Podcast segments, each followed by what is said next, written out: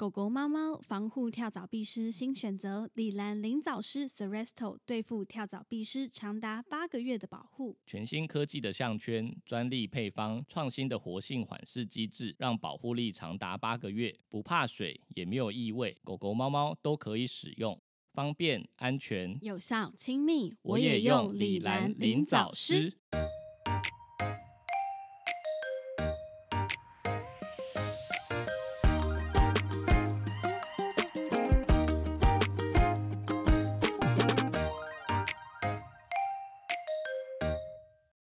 到 Murmur Vet 兽医碎碎念，我是兽医师马克。我是动物医院柜台小鱼。我们的节目会在每周四的晚间六点更新，为大家带来动物医院的日常生活以及闲聊，提供宠物医疗相关的知识。今天要先来讲有一个粉丝提问嘛？对，我们很少就是粉丝提问放在 一开头，最前面对不对？这样是有点奇怪。还好还好还好，但是我觉得这也是一个蛮多主人会提出来的疑问，所以我们打算把它放在第一个主题来跟大家做分享。嗯，听朋友说，他们家的猫咪结扎完之后都会爆肥，而且是不论公母的爆肥。想请问结扎跟肥胖是否有一定的相关性？那倘若有，在结扎完之后，是不是该搭配减肥药，亦或者是荷尔蒙调节药之类的来避免肥胖呢？嗯，好对，这个问题好像呃，应该算是我们在医院内，只要跟主人提到结扎这件事情之后，大概百分之九十的主人都会问这个问题哦。对，他们在柜台还会问你们吗？会啊。还会再问一次？会会会会会，或者是他说啊，结扎完一定会变胖，就你知道他已经下定论了。你说他已经已经不是问了，他是直接有这个结论这样。对对，或者是你知道有一些狗狗或者是猫咪一进来，然后可能称体重什么的，然后主人就说啊，变得好胖哦。我我就看了一下，都是因为结扎哦完的关系。对对对对，我说啊，饮食可能真的要控制一下，这样就比较熟的主人可能。就一嗯进来我就说，哎、最近吃的不错哦，什么的，就会稍微稍微就是瞎聊一下，然后主人就说啊，结扎完之后就开始了，肥胖问题一律都是嗯结扎的错。我跟你讲哦，就是通常啦，嗯，怎么讲会有这个？应该它已经变成一个从都市传说已经变成一个就是确定的事实，就在主人的之间流传。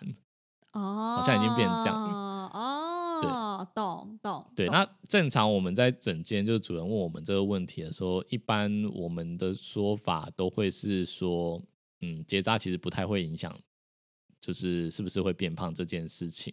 那嗯最多我可能会跟他们讨论说，因为结扎过后，他可能对外界的，嗯，就外界对他的吸引力没有那么大，所以他可能运动的时间，呃，可能就会减少。他不会一天到晚想着就是要出去啊。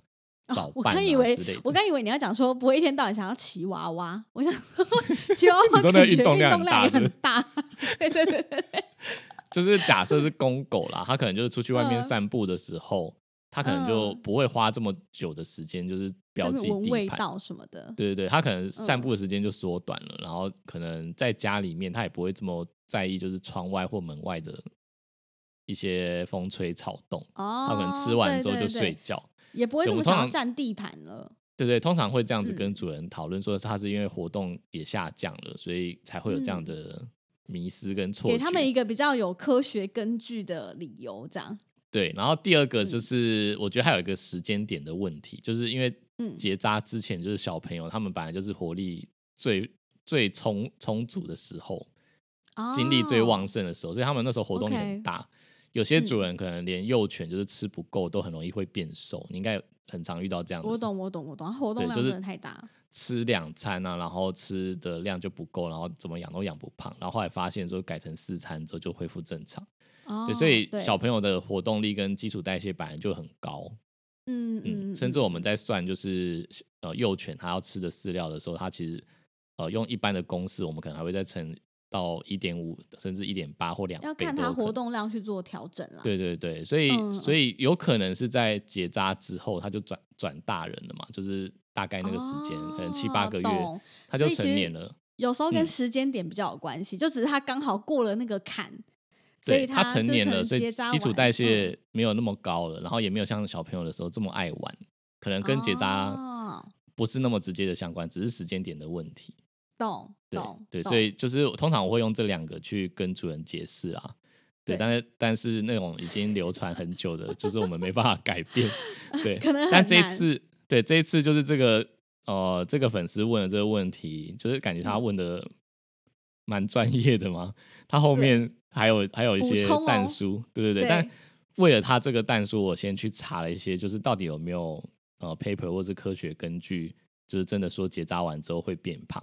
那嗯有找到，唯一找到一篇研究是在提到说，母狗嗯，在结扎过后，就是它的热量摄取，就是好像有稍微提高，就是变贪吃了，就是它变得吃的量比较多，懂。所以终究还是跟摄取的量有关系，而不是个体自己，自己变胖。所以，哦嗯，结论就是说，它虽然结扎，但是终究控制它的食量是我们主人的责任。对对，就是我们对还是要控制它的食量。假设我们发现它吃太多或者体重在成长，那就应该哦要减少限缩它的食物的量，不是让它体重一直一直一直往上涨。对，就说哎、诶他以前就吃一杯半啊，然后结扎完胃感吃一杯半，可是他就是变很胖。嗯他们，就其实其实你看哦，人也是会这样啊，人也没有结扎，但我嗯们到中年以后不就也一直在变胖？对啊，你九点你九点吃火锅，二十岁的时候九点吃火锅不会胖，三十岁的时候九点吃火锅一定胖。嗯，但是其 实其实除了呃，应该说我我上次看到人的也是有一篇研究报告，我觉得蛮特别的，就是他提到说，其实嗯我们的基础代谢率并没有我们想象的降这么多，真的假的？真正开始降基础代谢量是六十岁以后。对，就是我们以前都讲说，是不是三十岁以后就是我们的基础代谢就变差了，不是，大家都很残忍，说什么二十五岁立有灾，所以我现在就已是经提早了吗觉得我人生开始一直走下坡。但我那但我看了那篇研究之后，就是我我回回想一下，就是到底如果如果真的不是因为基础代谢下降，那就是我们真的吃的比以前还要多。所以我觉得有一个有一个可能性是三十嗯岁以后，就是可能经济的收入跟跟学生那个时候比起来，其实已经算是富裕很多。我懂你意思，可能能够吃的东西比较正常，或者是说，就算你平常不正常，但但是你你假日的时候可能就会跟朋友或家人就是聚餐或者吃吃大餐，吃大餐的频率变高了。你十八岁的时候，你只能去嗯买夜市的蜜汁碳烤，一只十块，星星肠那一种。可是当你 我二十八岁，我刚出社会也还在吃这个、啊，对，不是不是，当你二十八岁想要吃炭嗯烤的时候，你会去选居酒屋，对不对？嗯，你会去市民大道居酒屋吃饭收入比较稳定了，所以才会对对对。你就会比较还还还有你会比较多酒局，嗯，而且你回想一下哦，就是快炒店酒局这种。以前就是在学生时代的时候啊，就是会嗯去吃什么吃到饱之类的大餐，就是大家一起聚餐，大概一个学期可能顶多就是两次就已经很多了。什么谢师宴会吃一对，次，就是要吃到那种大餐等级的，可能真的是一学期才两哦次，但是现在可能对。跟朋友聚餐一个月至少都会有一到两次吧。你怎么那么 rich？你是 rich guy 耶啊不是、欸我还没有讲吃什么东西，好不好？？OK OK，不要帮我下结论。You are rich。嗯，但我觉得有可能也一部分原因是因为工作之后就是压力比较大吧。你不觉得就是有时候我哦们加班或者是处理一些重症完之后，就很容易下班就大家说要不要吃麦当劳，哦或者要不要去去对面吃什么居酒屋之类的啊？这对对对对对，以前以前都不太会，没有跟我觉得嗯真的跟经济能力有关系，嗯，因为那时候还在念书嘛，没有那么有钱呐、对啊对啊，所以我觉得可能原因是这样，真正变胖的原因你说人嘛，是这个对对？，对啊对啊对啊，因为我遇过蛮多主人，就是可能嗯他在结扎完之后，他会觉得说，哇，他动了一个手术，嗯，然后感觉很可怜、啊，是要帮他补身体很这样吗辛苦，补身体。对，他说他一直变胖，可是他说没有，我饲料都给他吃一模一样的量，可是他每天煮一碗牛肉给他，就是要补身嗯体什么的。我遇过的是这一种，那当然会理所当然会变胖，而且我觉得动物跟嗯人又更不一样是。它的食物是我们给的，反而我们更能控制它的体重，所以它当它控制不了，我真的觉得比较长的都是人的问题。因为像我家就是，我妈一嗯天到晚帮我家狗找理由啊，说什么没有好不好，我就分他吃两口会怎么样？他饲料都已经吃那么少了，我想说饲料吃少没有用啊，你一直给它吃一些垃圾食物，那当然会胖啊。就是我觉得蛮长都是主人在帮忙找理由，或者嗯是就再把它但我觉得，推给结扎这件事。但我觉得有很很多时候是错估那个食物的量啊，就是人人好像嗯很难，就是有时候会用人自己的标准，然后套用到两动物身上。两口，可是它只是一只吉娃娃，你给它两口的鸡腿，对它来说就是一其实量就餐的热量。对啊，对啊，对对嗯对对对，我觉得也有可能是这样，就在不知不觉中，我们就让自己的宠物变胖了。真的是这样。然后再来就是，嗯，这个粉丝他后来后面有一个疑问是说，那在结扎嗯完是不是该搭配减肥药或者是荷尔蒙调节药之类来避免变胖呢？那嗯答案当然是 no 嘛。对，因为因为你看哦，人的话其实吃减肥药也不是一个正常的状态，对，对，不是一个正常的治疗肥胖的方式。嗯嗯对嗯，，它可能只有短时间的让就是新陈代谢变好，但通常都会嗯伴随一些心血管方面的疾病，心心跳要变很快啊，对啊对啊所以啊之类的，所以是是不健康的一个减肥的方式。嗯，那当然嗯也不应该用在动物身上。对，那再来就是荷尔蒙调节药之类的，那、我们嗯结扎就是为了要让它不要有这些荷尔蒙刺激它长乳腺瘤，那我们再给嗯它吃荷尔蒙药，那不是也很奇怪吗？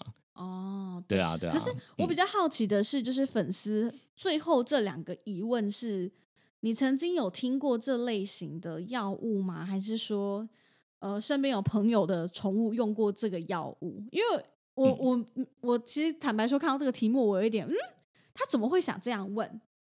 你说会不会就是该不会有人这样建议他？对对对，我的意思是这样，有一点害怕这个是他自己的 idea，还是说他真的身边曾经有人这样建议过他？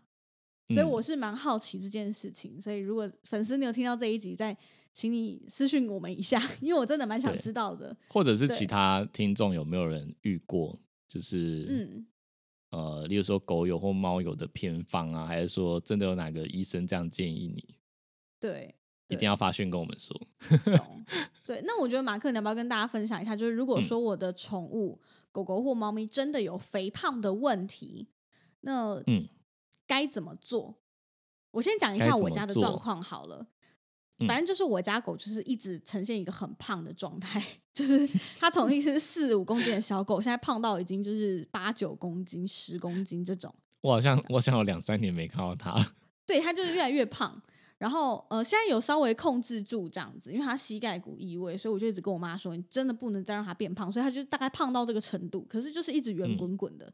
然后我妈又一直说它没有，它都吃很少。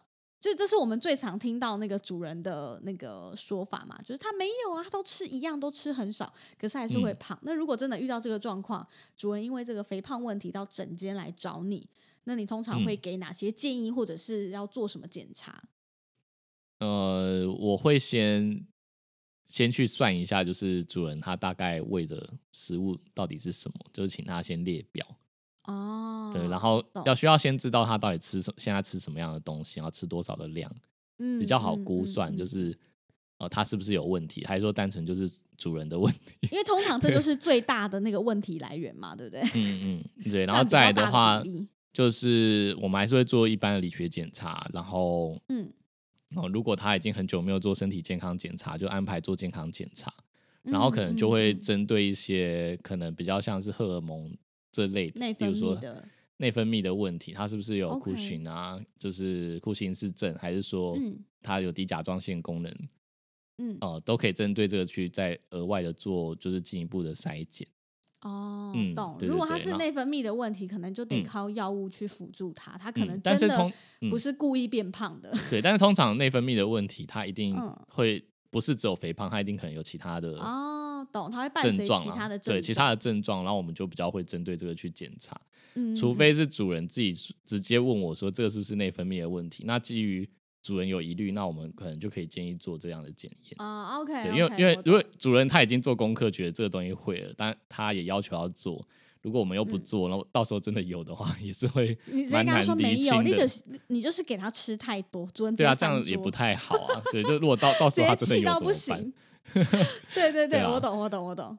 对对对，那再来的话就是呃，如果真今天我们真的已经排除疾病的因素，然后也哦、呃听主人记录的食物的量真的是过多了，那我们就是会嗯开始计算他应该要吃多少的量，OK，他一天要嗯吃的热量是多少，换算成饲料之后是多少的量。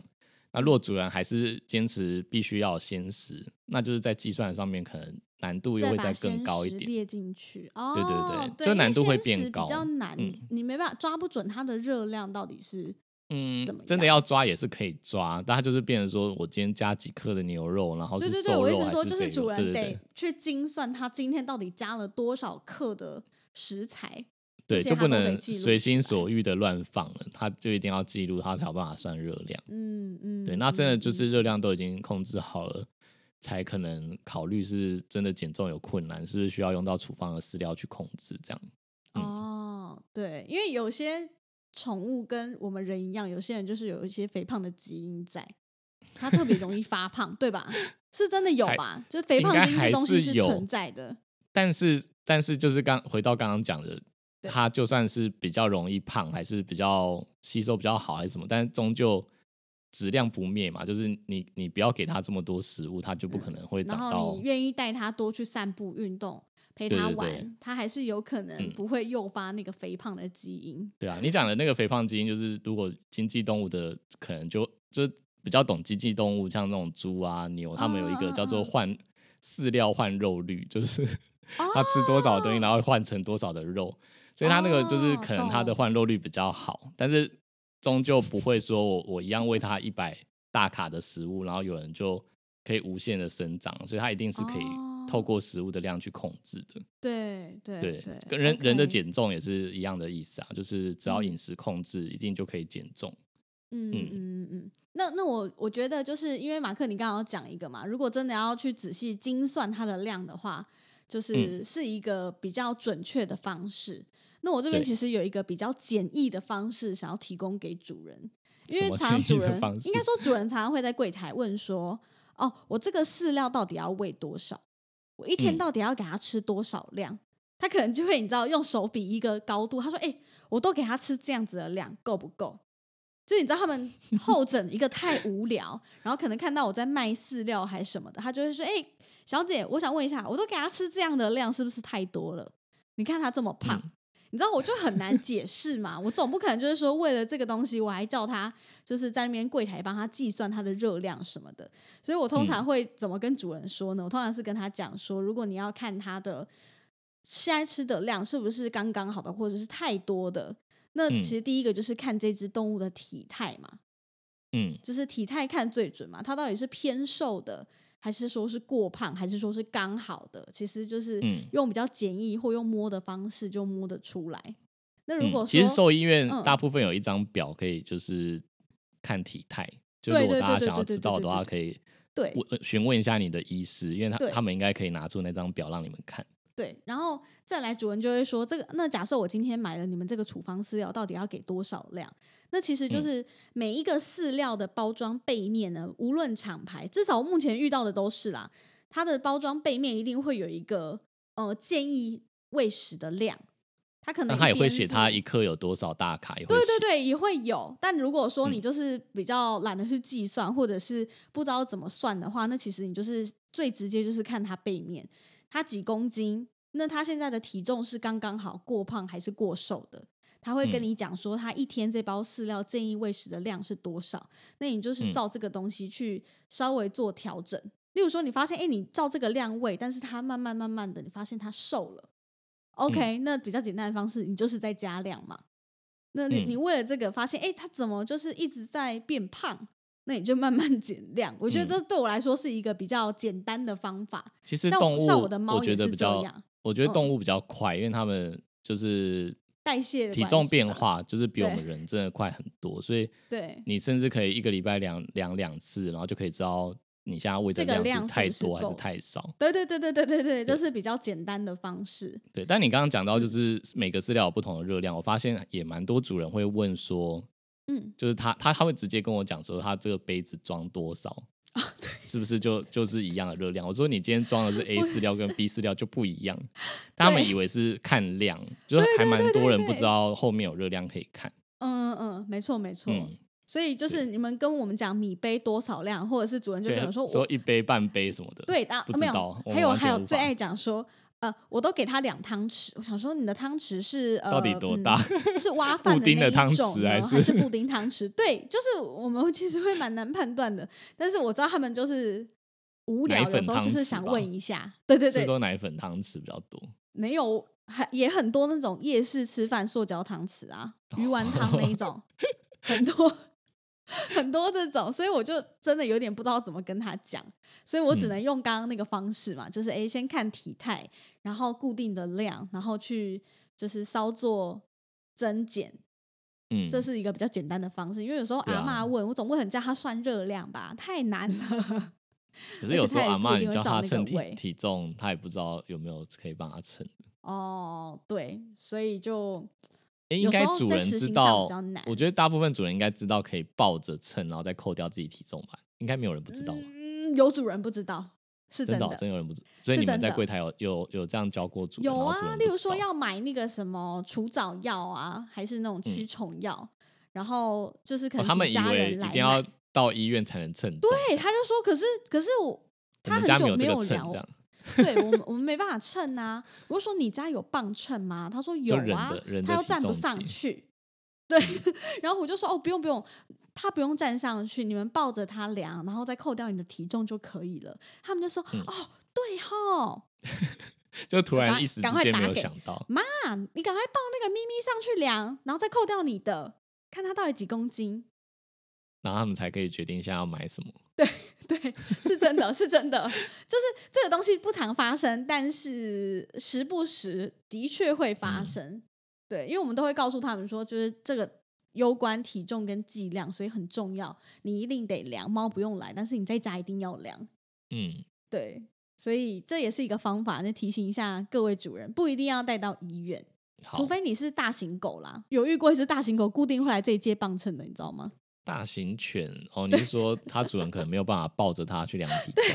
对我们医院就是有一个固定经过吼，他都会进来说：“哎、借一下磅秤。”然后 我就说：“哦，好啊。”然后就进来，然后量一下，说 “OK”，然后就走了。这样，但我以前都会觉得，就是养大狗，但是自己抱不起自己的大狗，哎、你不要攻击大型犬的主人哦。因为我觉得，我觉得你养你要养它，你要抱得起来它，不然如果真的发生什么危险怎么办？你妈抱得动你吗？呃，人又不是狗，有什么不一样？没有我说，如果你遇到什么危险，你没办法，就是赶快把它抱起来救它。你记得我们之前讲那个在在公园被其他狗咬、攻击的事情，对啊，或者是你就是抱不动它，你就要训练让你骑。什么东西啊有？危险的时候，至少还可以骑它逃走。不然怎么办啦？抱不动就只能训练它给你骑呀、好啦，算了啦，反正好像也有那种六七十公斤的狗嘛，对啊，圣伯纳那种你是要怎么抱啦？就是主人一定要是、可是我们遇到圣伯纳的的主人是抱得动它的哦。对啊，对啊，对耶，对耶，被你这么一说，对耶，好啦我们，好了，我我嗯。降低标准好了，就是你至少不能被它拉着走，哦，对对对对，你要拉得对，动它，对，对，拉不动，我觉得就不要养了，拉不动真的太夸张了，或者是它就是你没有办法带它去上课。如果你发现你拉不动，可能就是你可能要重训啊之类的，就是让你自己力量变 强。你说我一个就是四十公斤的女子，然后因为太想要黄金猎犬，我去练壮，练成五十公斤，然后全身肌肉这样。对啊，就如果拉不动的话，哦，哦好，我觉得你这个论点可以，我可以接受。我觉得就是我把标准降低，不一定要抱起来。对，对啊，或者 是你得想办法让它够稳定，嗯，不能害别人呐、你不能在公园自己被就是拉着跑，然后还还害别人绊倒，这样就太危险了，太 太没道义了，我受不了。好对，好，OK，我们回到那个减肥的部分啦。然后我想讲一下减肥饲料，我还常遇到一个状况，嗯，就是嗯、呃好，假设今天你就是真的看完门诊了，然后你也建议主人说，OK，我们可以试试看减重的饲料，然后主嗯。人就会说、啊，我要喂多少嘛，对不对？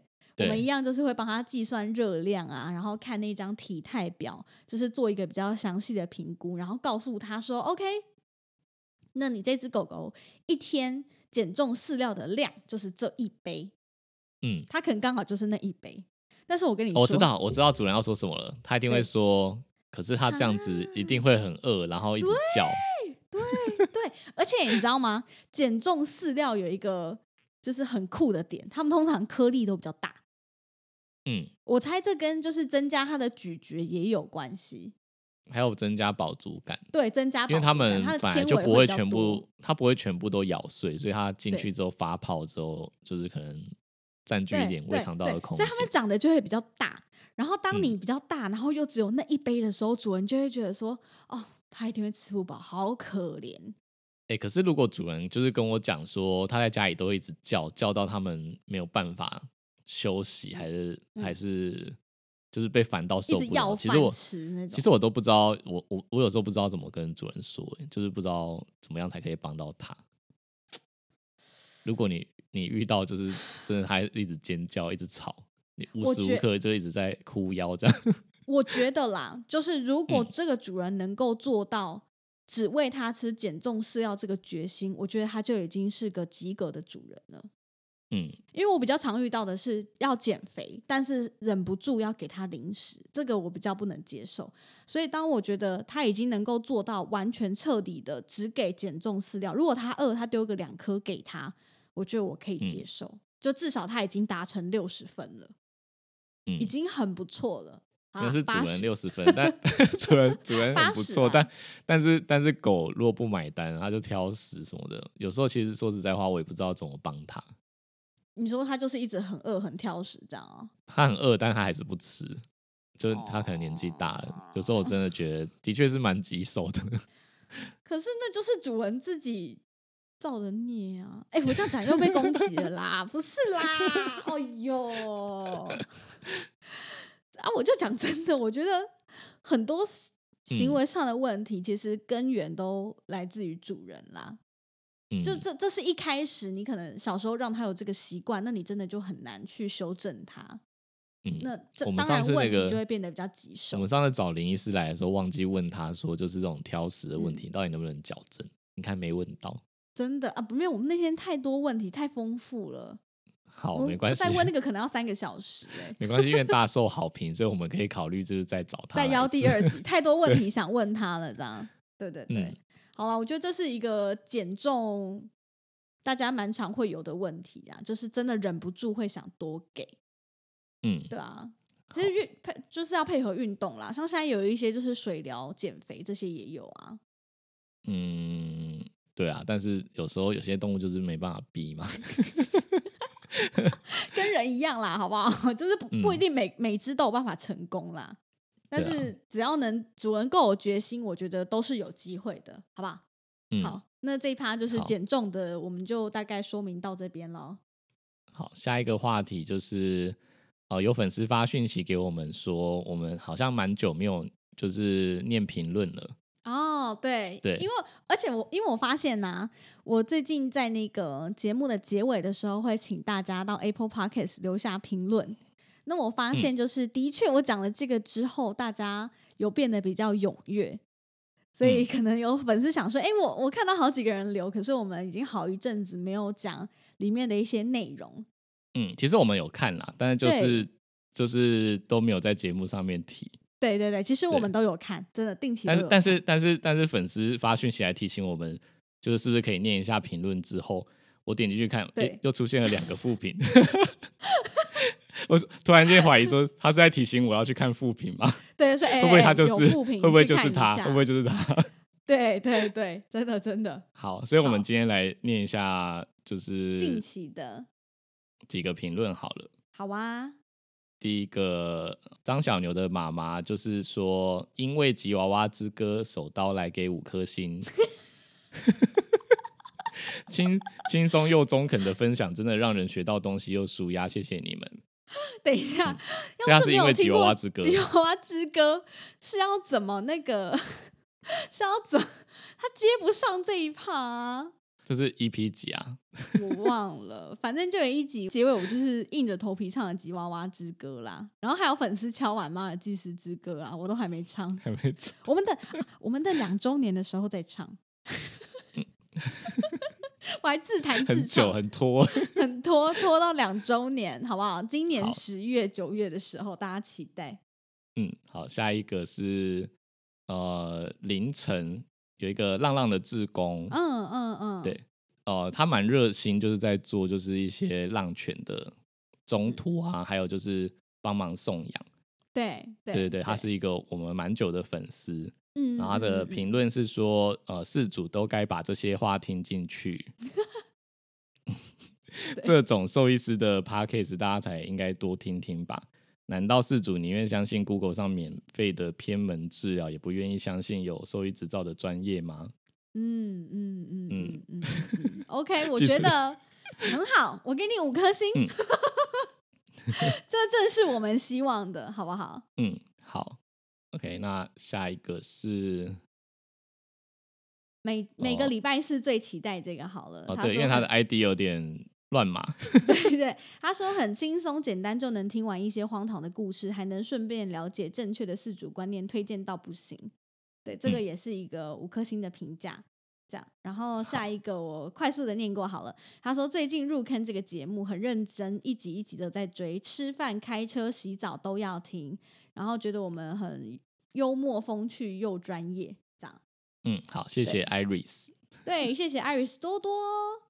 然后哦，接下来这个评论很长，是小小妈。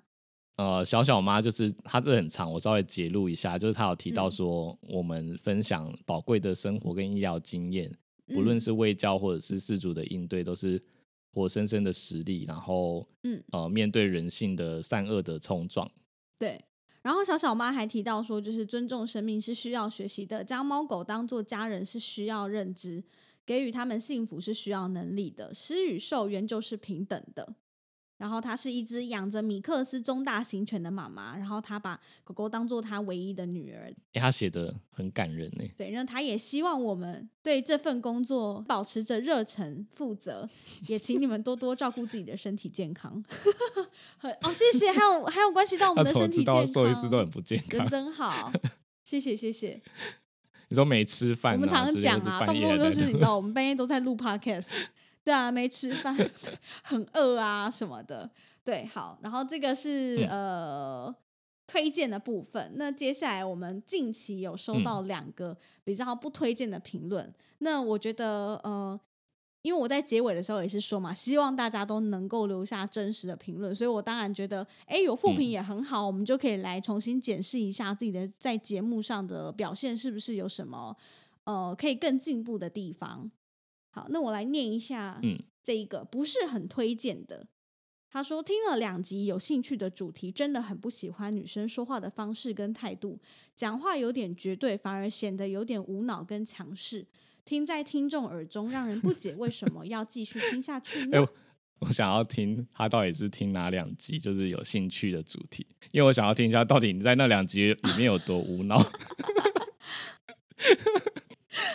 好，好好好，嗯我我觉得我必须就是解释一下，就是呃，我觉得这无脑又强势这个东西，跟我在节目中的人设其实比较有关系。没有啦，我觉得因为就是打从就是这个节目一开始，就是我们一直都是这样嗯子的互动模式。他可能就是只选了就是其中两集他有兴趣的，他不是从一开始就听的听众啦。OK，对对，所以可能才会有这样子的想法。可能他选到两集，我特别无 聊。所以我就很想知道到底是哪两集啊？好，希望他帮我更改评论，然后告诉我是哪两集。没有，而且我看到这评论的时候，我是不是就跟你说，哎、我觉得要是他有一天在动物园遇到我，他绝对不会发现是我，因为我平常工作根本就不无脑啊。那就是因为我在节目上，我刻意要把我自己创造成这样子的人设。虽然很多时候我真的是就是这样啦，是发自内心这样想，只是在工作上的要维持我的专业，当然没办法显露出来。没有，用因为我们当初也是在讲说，节目上我们才会把就是平嗯常不敢说的话说出来。这有一些啦，就是有一些但是有一些嗯真的我们在现场嗯就会跟主人说了，还是有。对对啊对，如果有就是长期关注我们节目，也会知道，就是我们之前还有分享过报警事件啊之类的。对啊，所以就是真的，真的有时候我们真的是会直接跟主人反映出来。那的确还是有一些算是怎么讲，就是我们内心的 OS 吧，才会在节目上分享给大家。好啦，我虚心接受你的嗯建议，，但是要告诉我是哪两集。对，拜托你告诉我是哪两集对我要特别的去看一下到底跟强势我自己再重新听一次，嗯这样、好。然后我再来念下一个，他说：“呃，主题的选择不错，但太常流于以戏谑、嘲笑、揣测的方式来讨论四主，用词也十分的主观，让人无法信服。身为四主，我觉得有失公正，也让人蛮不舒嗯服的。但我觉得啊，哎，但我先讲一下他的 ID 嗯好了，他 ID 是 Calaquendi Light，这个是魔界哦，魔界，哦，真的是这个英文是不是？魔界里面的那个精灵，精灵的哦，称号对，所以是一个资深魔界哦粉丝哦。啊，好对对对对，对好对对对然后再来就是呃，我觉得啦，我觉得他的内容就是他这样说啦，就是、嗯呃，其实代表了一件事情，就是他其实蛮认真听我们节目的。嗯因为其实我分享嗯我的自己的经验哈，就是我有我有时候会听 podcast 嘛，就是会随机去点，就是没有听过然后有兴趣的频道或者是主题。但我通常就是听嗯五分钟到十分钟，如果就是谈论的方式或者是内容不是我有兴趣的，通常我就不会听听下去。嗯嗯嗯嗯嗯，懂。应该大部分的人应该都是这样吧，就是对。因，为现在资讯有点爆炸，所以我们可能就是听，随时都不不是很合自己的胃口，对，对对，不是很合自己的胃口的时候，就是会快速就放弃掉，然后放弃掉之后，哦、就算它的收音品质啊还是说内容不是我喜欢，我也其实很懒得会去评什么一颗星之类的。所以我看完这篇的感想是，就是他其实蛮认真听的，嗯。然后呃，因为他有讲到说，其实我们主体选择很不错，所以他其实应该是哎，有一种他希希望就是他还是希望听我们的主体，对，但我们可能不小心戳到他的哦点。我觉得有所以他有觉得不太舒服，但他又想要继续听下去，所以希望我们有所改进，所以才给我们一颗星。对对，我们要改进，马克，我们要嗯改进。好，所以我们要改哪一个部分？就是你说戏虐还是嘲笑，呃，还是揣测？因为我们现在我现在要在揣测他啦。对呀、这个好像我们之前就有提到过，但是呃，应该说我在下面吼嗯。有看到一个评论，我觉得蛮适合来嗯。就是回复的。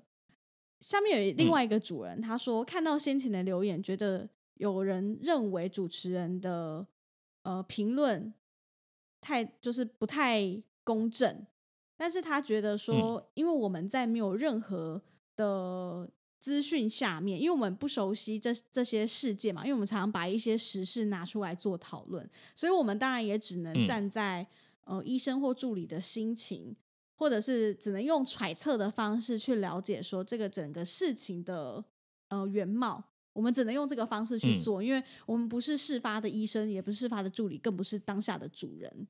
所以如果我们不能揣测的话，那我们就不要做哎、节目，不 要也不要这么极端，就也不要这么就是没办法做了嘛。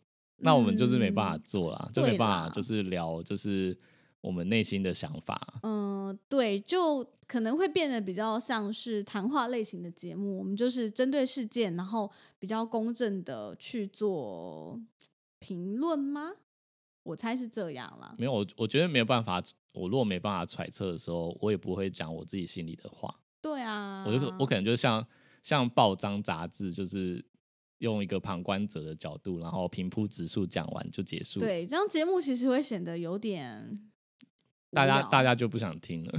对 对对对，好啦，我、啊我相信，所以所以其嗯实按、按照流流量来说，就是我们后台看到的流量，嗯就是通常都是我们骂越凶的时候，大家就是收听率又越高。对如果我今天只是平铺直述的讲一一个新闻，然后就结束的时候，大家就不想听。，对，所以因为还是嗯会有人喜欢我爆气嘛，那也有人觉得我的爆气听起来很刺耳，那我觉哎得每次只要预只要预告你写你写说就是今天你要骂人了之类的，大家就说好期待，超多人一直小发讯鱼要爆息，气了，小鱼一定会然后一直发讯息说为什么不快一点上这样子，然后就说怎么还没有到明哎、天？不是你们到底是有多想要我脑中风啊？就是一天到晚想要我生气。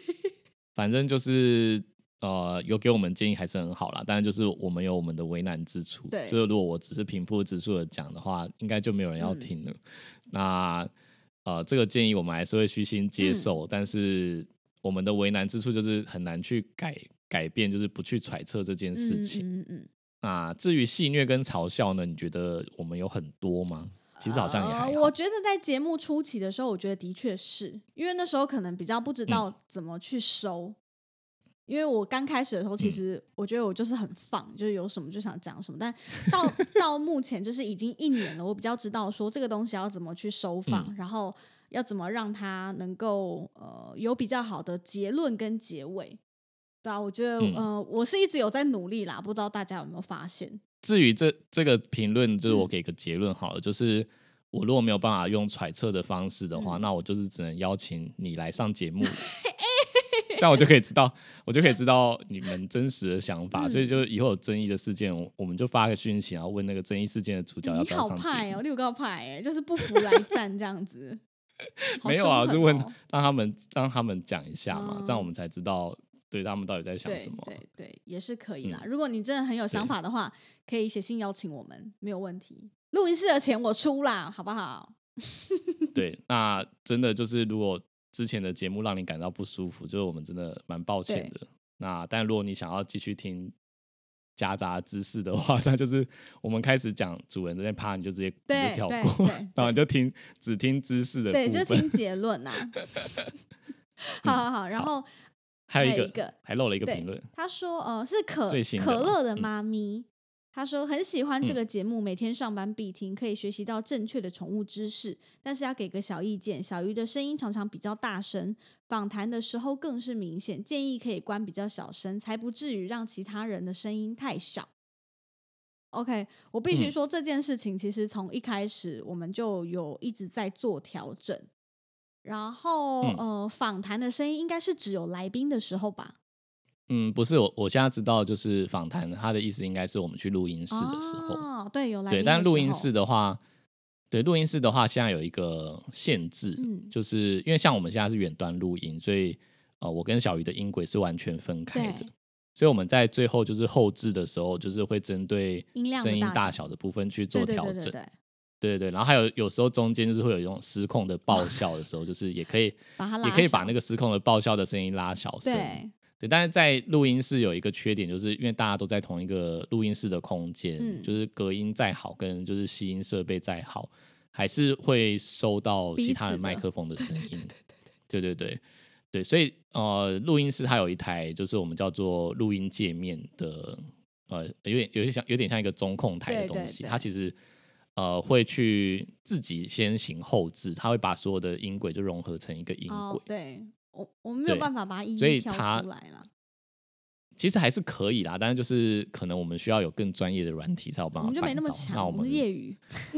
之后就是再继续努力，你要到达陈山的那个境界就可以了。什么？为什么是 陈音乐制作人 很强的感觉啊？嗯，就是这样。好，OK，就是我们会继续继续调整，但是现在呃，就可乐的妈咪这个反应应该是。我们有找来宾的时候，因为会去录音室。我我知道了，我知道。那那说真的啦，坦白说就是我的问题啊，因为我从小就被人家说我的笑声会穿墙，就是我尤其是有来宾的时候，因为我会你知道太太兴奋，就是 只要有来宾，我就觉得好开心哦。今天又有一个就是很不一样的人可以聊天，然后我就会过于兴奋，然后音量就会太大声。所以我知道了，就是以后去录音，我会尽量控制好自己的音量，这样好不好？不然我给你戴三层口罩。哎呦，可以啦，好啦，没有，而且我跟你说，我跟你们说，录录音室录音室的那个麦克风其实已经很好，它会自动降噪，就是当我音量已经爆掉的时候，它会自动把它拉拉小。嗯，应该不是单纯麦克风，应该还有那个，就我刚刚讲那个录音界面的关系，对对对。但是我可能有时候还是太失控，因为像我们现在远端录，我就比较能够控制，因为我听得到。就是我看得到自己的音轨，我会尽量让它不要太爆。可是，在录音室我看不到，就会等我们存到钱再来买那台录音机。可以，可以，可以，可以，可以，可以，可以，没问题，没问题。好，对，就是哎，讲到钱啊，就是呃，我们最近也有收到一些，就是比较嗯，算是资深的听众，就是有发一些小额捐款对，有赞助我们。对对对，非常感谢大家，对就是除了给我们这些呃很踊跃的评论之外，还额外就是给了我们一些小额的赞助。虽然金额都不大，但是真的嗯我觉得已经很感动了。我真的没有想过有人会捐钱给我们，嗯，其实我觉得那样的金额对我来说已经算对啊。我觉得已经很多就是嘞。对，啊，对，我觉得已经很棒。就我还我那我我第一次看到的时候，我还有擦一下眼睛，想说是我看错了是。是多想说是哎，应该是少一个零才对吧？对不对？你是 是会这样想？哦，因，为我们那个小额赞助其实真的的就很少，就是零头的那种金额而已啦。嗯嗯嗯，对对对对，但是有人就是多打一个零，对，我就觉得哇，嗯好，非常感谢，嗯我们会一直就是精进的，好不好？不管是在我们的嗯设备啊，还是说剪辑上面，我们会都会嗯、呃再更努力。对，谢谢你们。好，那我们今天的呃内容大致上就到这边。如果你喜欢兽医碎碎念，记得追踪我们的 Instagram，也可以到 Apple Podcast 给我们五颗星的评价，再写下真实的评论支持我们哦。非常感谢你的收听，大家再见，拜拜